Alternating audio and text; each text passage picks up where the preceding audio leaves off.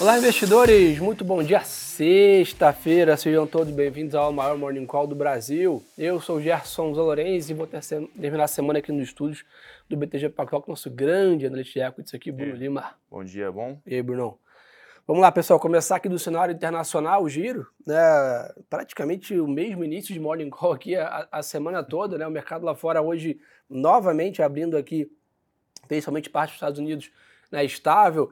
O S&P, a Europa até captura essa piora do mercado americano ontem, né, dado a questão do fuso horário, mas se a gente fosse excluir isso também dá para dizer poucas variações aqui no mercado é, europeu. O que chamou a atenção ontem à noite, é, junto com, com todas as questões ali mais para o final do dia, basicamente as novas declarações hawkish aqui né, do presidente do Banco Central é, americano. A ideia, né, depois do último payroll na sexta-feira passada, o mercado criou um ânimo né, de final de ciclo nos Estados Unidos, início de corte de juros provavelmente em maio do ano que vem por lá.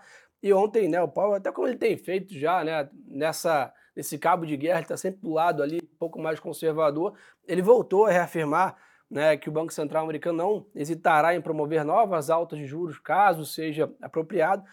E aí também, na segunda frase, né, ele observa que não está tão confiante assim que o juros atual dos Estados Unidos né, tem força ou tem capacidade de levar a inflação para a meta de 2%. Isso deixou o mercado novamente ali em compasso de alerta, teve uma alta de 10 anos, saiu de 4,50 abaixo para 4,63, esse, esse movimento clássico que a gente tinha visto na semana retrasada de treasuries para cima né, e bolsa para baixo. Então esse movimento de ontem tirou um pouco do ânimo é, dos ativos e está nessa linha, né? É uma semana mais fraca de agenda lá fora, então nenhum grande dado, como tivemos o Peru na última sexta para movimentar né, o mercado. E aí também, né, S&P 4.400 pontos praticamente, temporada de balanço já no final, né, bem já no final lá fora. Natural, uma semana também um pouco mais de, de ajuste, vamos dizer assim, né, Bruno? É, uma leve ressaca de mercado, né? Depois de temporada de resultado, é, um número mudou bastante a precificação do 10 anos, né? Chegou a bater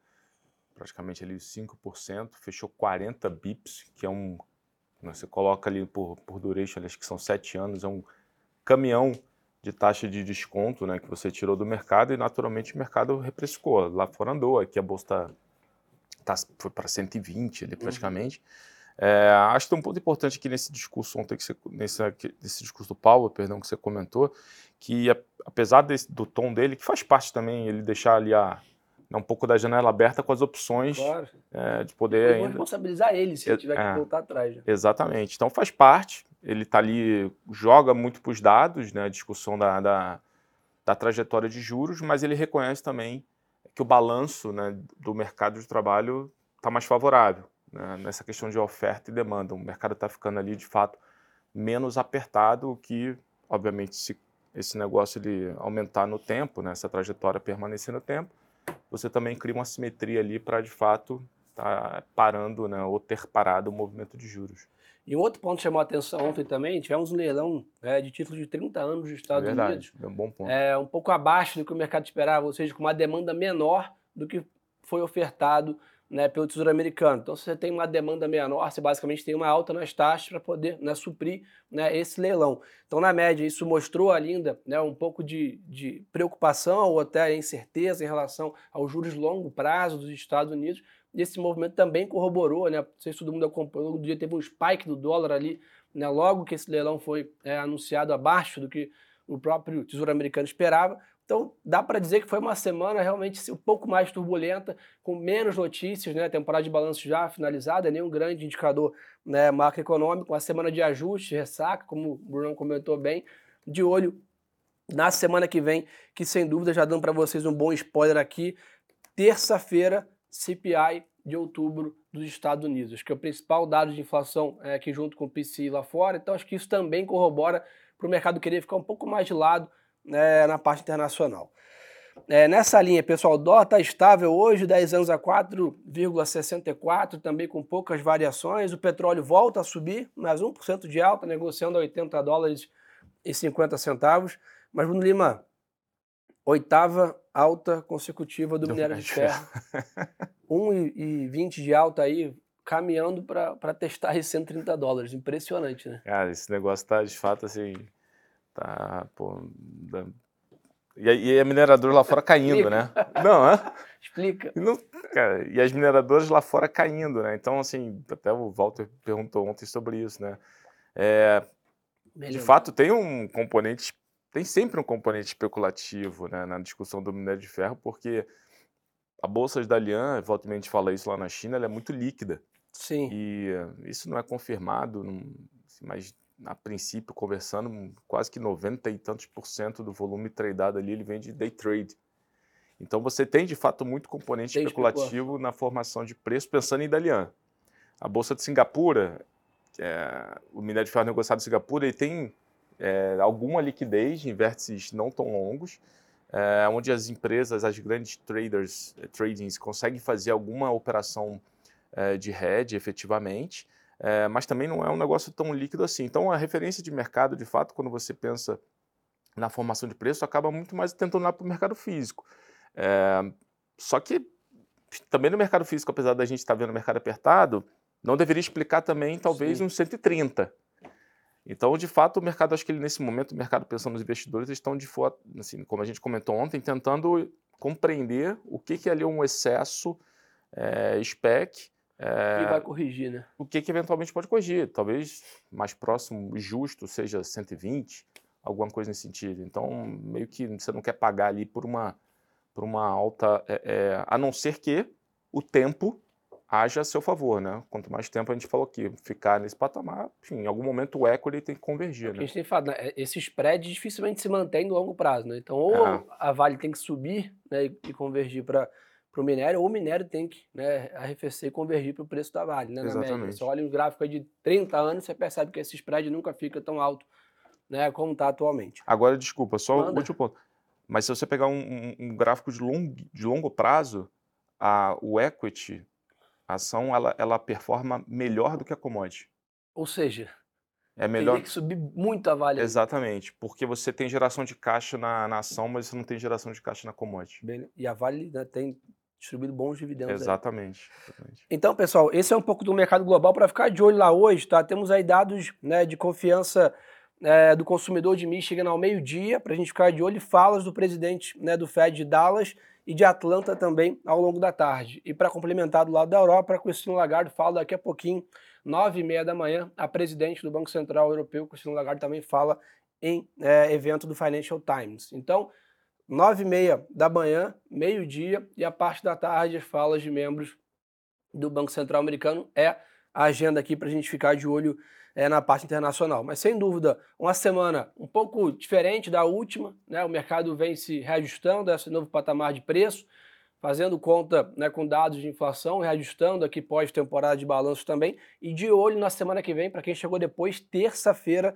tem CPI, na né, inflação ao consumidor dos Estados Unidos na terça-feira, junto com vendas no varejo e produção industrial da China também na terça. Então, uma semana carregada de indicadores na próxima, mas essa, sem dúvida, acaba ficando meio é, caracterizada para uma semana mais lateralização, como a gente chama, ou, como o Bruno falou muito bem, de ressaca aí do mercado internacional. Vamos para o Brasil, Bruno, aproveitar que tem bastante coisa para a gente falar. Aqui tá diferente lá de fora, então daqui a 19 minutos, né, 9 horas da manhã, o IBGE divulga o IPCA de outubro, né, o principal dado de inflação aqui do, é, do Brasil. Projeção do BTG é que esse dado ficou com uma alta de 0,28 na comparação mensal e 4,86 na comparação anual. A importância desse dado, pessoal, principalmente para precificar muito mais, talvez, o tamanho né, do ciclo. Acho que a velocidade que era de uso aqui está um pouco dada. Né, o próprio Copom, na última, na última reunião, na última ata, contratou né, no plural e as próximas reuniões com reduções de meio ponto percentual, mas o que realmente vai definir o tamanho desse ciclo, né, se a Selic pode cair até 10, até 9,5, até 9, são os dados de inflação. Então, muito importante para a gente ficar de olho né, nesse dado, é o dado que tem poder aí para mexer preço de juros, dólar e bolsa. Então, é, muita atenção para quem opera aí nesse comecinho de mercado. Esse IPCA vai fazer preço daqui a pouquinho. Algum ponto nessa, nessa linha, Bruno? Cara, Brasil, acho que não tem muita novidade para dizer, pra dizer a verdade. Não. Tá meio, tá meio igual lá, lá fora, né? A gente está no, no compasso de espera aqui. IPCA, assim, sem dúvida alguma, e, se, e como você comentou, né, PC na semana que vem. É, tem um, enfim, alguém perguntou aqui também sobre índice de gestão de condições financeiras. Só acho legal comentar que tanto olhando o índice de condições financeiras aqui no Brasil quanto lá fora, ambos seguem extremamente restritivos, né, em região uhum. restritiva. É, e aí você, a gente de fato fica, o mercado ele começa, o Fed colocou isso como, como algo importante, acho que aqui no Brasil também a gente tem que olhar com bastante carinho uh, esse indicador, à luz do próximo IPCA principalmente. Né? Boa. E nessa linha, pessoal, então IPCA 9 horas da manhã e meio-dia, primeira prévia do GPM de novembro. Né? Então, dados aqui de inflação pela manhã. E já dando um spoiler também da próxima semana, pessoal, lembrar a todos, quarta-feira que vem também é feriado, né? então uma semana mais curta aqui no Brasil. Nós temos volume de serviços na terça e BCBR na quinta. Então, entre né, o feriado, temos dados de serviços na terça e principal dado de atividade aqui junto com o PIB, que é a BCBR, na quinta. Nessa linha, pessoal, né, a gente teve uma semana agitada em Brasília com a aprovação no Senado da reforma tributária, agora segue para a Câmara né, dos Deputados com provavelmente avanços na próxima semana. É, ontem o ministro da Fazenda, Fernando Haddad, afirmou, né, entre aspas, temos que perseguir a meta do déficit zero. Esse é o, outro debate importantíssimo aqui no Brasil em relação ao quadro fiscal. Basicamente, também nos próximas uma ou duas semanas devem ter também ter alguma nova parecer sobre o que, que é a meta do governo para as contas públicas aqui do Brasil. Aproveitar que o Brunão está aqui, Bruno, temporada de balanço tá fácil. Pô, né? Tem lote, pouca né? coisa aí para você é, analisar aí ontem à noite, mas pô, vamos aí logo ao que interessa. Bora. Petrobras divulgou um lucro aí de 26,6 bi no terceiro tri, uma queda aí de 42%. E já né, informou ali também que era uma das expectativas 17 bi meio de reais em dividendos, que dá aí praticamente R$ 1,34 por ação. É o que, que deu para olhar aí é, do balanço? O balanço ele veio, assim, para dizer a verdade, o balanço ele veio bem em linha, o que é bom, sendo bem pragmático aqui, porque mostra a capacidade de geração de caixa da companhia. Refino ali, a parte de refino, é, justamente porque o preço ainda ficou um pouquinho abaixo da paridade de importação, então foi um pouco abaixo, mas depois isso foi corrigido né, dentro do próprio trimestre, porque depois a Petro aumentou o preço do combustível. É, então, assim, o, o, o balanço em si, ele mostra como a empresa mesmo é, fazendo a conta de 45% de geração de caixa menos o capex, que é o que ela pode distribuir, mesmo ela tendo né, reduzindo um pouquinho, esse número é de 60%, ainda gera um dividend yield, ainda gera um caixa pra caramba. Então acho que esse é o principal ponto aqui para de fato registrar. Daqui para frente, ou quer dizer, no resultado, o mercado tá, vai olhar com carinho, é essa discussão do plano estratégico dos cinco anos. O que saiu, ontem de manhã saiu uma, algumas notícias, o mercado vai querer entender melhor os detalhes. No plano de cinco anos, a, a, o número que está ali é alguma coisa próxima a 100 bi de dólar. Só que é, você, você tem ali um, um, uma componente que eles colocaram que seria de crescimento inorgânico. Realizar fusão, aquisição, é, que abre um espaço para esse tipo de, de discussão. A gente acha que o mercado vai querer entender melhor esse ponto com a, o papel, quando, quando saiu essa notícia ontem, o papel acabou reagindo melhor. Então, aparentemente, o mercado de buy side estava com um número até de 110x discussões uh, de M&A. Então, seriam 110 bi de forma recorrente, uh, só no operacional. Então, aparentemente, foi, o número é um uhum. mitigador de risco. Uh, então, mas vale a pena ficar de olho nesse, nesse detalhe que a companhia vai dar. Mas, enfim, o balanço ele foi, foi bom, foi lindo, número robusto, pagamento de dividendo realizou recompra, 4% de dividend yield, como você comentou, a parte disso em dividendo, né, em yield total foi quase 4%, só 0,3% em, em recompra, o restante em dividendo, de fato, em recursos, cash. em cash. Então, assim, a gente continua vendo com bons olhos aqui a tese, só atenção nesse plano estratégico. Boa. Nessa linha também tivemos o resultado do Bradesco, né, mostrando um lucro líquido de 4,6 bilhões, uma baixa de 11,5%. Né.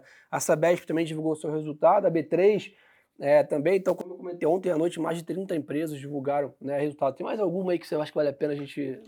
Cara, acho que vale a pena comentar Bradesco, cara. O pessoal perguntou aqui, até é, perguntaram aqui no Instagram, rapidinho. A Bradesco, ele veio. É, o número ele, ele veio um pouco abaixo do que a gente tinha, mas a tendência de margem financeira com o cliente veio pior. Então, a gente já tinha revisado o, o nosso número, a gente estava 8% de lucração para 2024 abaixo do consenso. Agora a gente está achando que a gente está até mais otimista do que a gente deveria, depois dessa tendência de margem financeira que saiu no, no resultado ontem. Uh, enfim, o papel vai ficar por mais algum tempo negociando abaixo do, do valor patrimonial, dado que o, o, o ROI, né, o retorno sobre patrimônio líquido dele, vai seguir abaixo do custo capital do acionista, pelo menos pela tendência que a gente viu recentemente, por mais algum tempo. Tem alguns ângulos positivos, a parte de inadimplência veio melhor, seguro, bom, receita de prestação de serviço também melhorando na margem, mas, enfim, deve ficar aí por mais algum tempo é, tradando aí seu 0,7, 0,8 patrimonial. Boa. Então, turma, acho que resumo da ópera é esse, uma semana até mais agitada no Brasil do que lá fora, né? Dado que a gente teve esse bastante, né, temporada de balanço aqui em Brasília com bastante movimentos, mas a semana que vem já contrata bastante volatilidade de novo no mercado internacional, com essa bateria grande de dados, e aqui no Brasil, sem dúvida, mesmo uma semana mais curta com o feriado, teremos aí né, a bateria de dados e o final da temporada de balanço, sem esquecer, óbvio, né, das pautas em Brasília. Bruno Lima, obrigado Boa, pela valeu. parceria de sempre. Pessoal, obrigado pela super audiência ao longo de toda a semana. Quem quiser mais conteúdo, segue a gente no Instagram, Gerson Zonorenz e Bruno Limações. E é óbvio, o recado mais importante da live é acompanhar o nosso podcast Radar da Semana, já está no ar. Fizemos um grande bate-papo aí, eu, Bruno Lima, Vitor Melo e Marcele, falando sobre exatamente a temporada de balanço, um podcast diferente, né? Que a gente consegue fazer só a cada trimestre quando tem a temporada de balanço, que é basicamente né, olhar a fundo né, as empresas, os setores, o que, que foi bem, o que, que foi mal, como está a cabeça aí da, da, dos diretores e presidentes das companhias. Então, final de semana, pessoal, parada obrigatória escutar o nosso podcast. Uma boa sexta-feira de negócio para todo mundo, excelente final de semana. E lembre-se, pessoal, que o melhor ativo é sempre a boa informação. Um abraço! Thank you.